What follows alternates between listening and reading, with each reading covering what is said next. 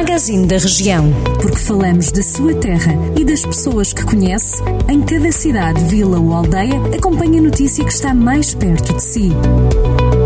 Magazine da Região. Edição de Carlos Esteves.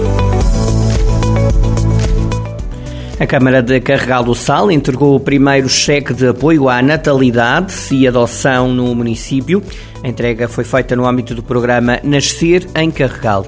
Marisa Santos foi a primeira mulher a receber o subsídio no valor de 500 euros pelo nascimento do filho Mateus este ano. Diz a Câmara que o montante atribuído representa uma comparticipação pecuniária a despesas elegíveis e efetuadas no Conselho. A Câmara de Carregal do Sal anunciou que vai continuar empenhada nesta missão de celebrar a natalidade no município. Em Penalva do Castelo, a autarquia ofereceu uma pequena lembrança aos 570 utentes das oito instituições particulares de solidariedade social do Conselho, como forma de desejar as boas festas e um próspero ano de 2022. A iniciativa pretendeu também tornar esta quadra festiva mais feliz e evidenciar o apreço que o município tem por estes utentes e pelo trabalho de dedicação e entrega que estas instituições desempenham dia a dia. As obras de requalificação no pavilhão municipal de São Pedro do Sul estão atrasadas, nomeadamente nas piscinas.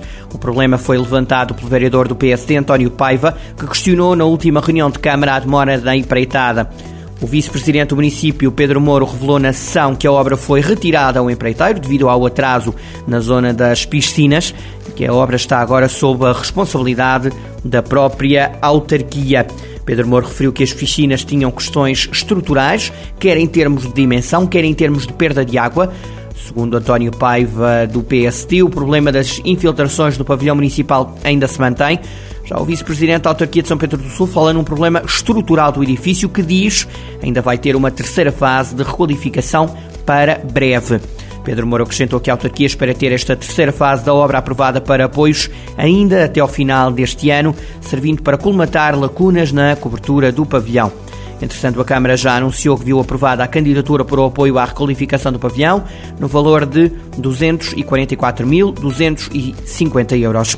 O projeto contemplará a substituição da cobertura do pavilhão em fibrocimento, a instalação de uma cobertura automatizada para a piscina e a criação de duas novas salas entre outras intervenções. A Câmara também recebeu a aprovação de outra candidatura para que se concluam os balneários e as salas de apoio no Estádio Municipal de Pedreira, que neste momento se mostram insuficientes para a grande afluência que a instalação tem, nomeadamente nos escalões de formação, uma obra que tem um valor de quase 308 mil euros.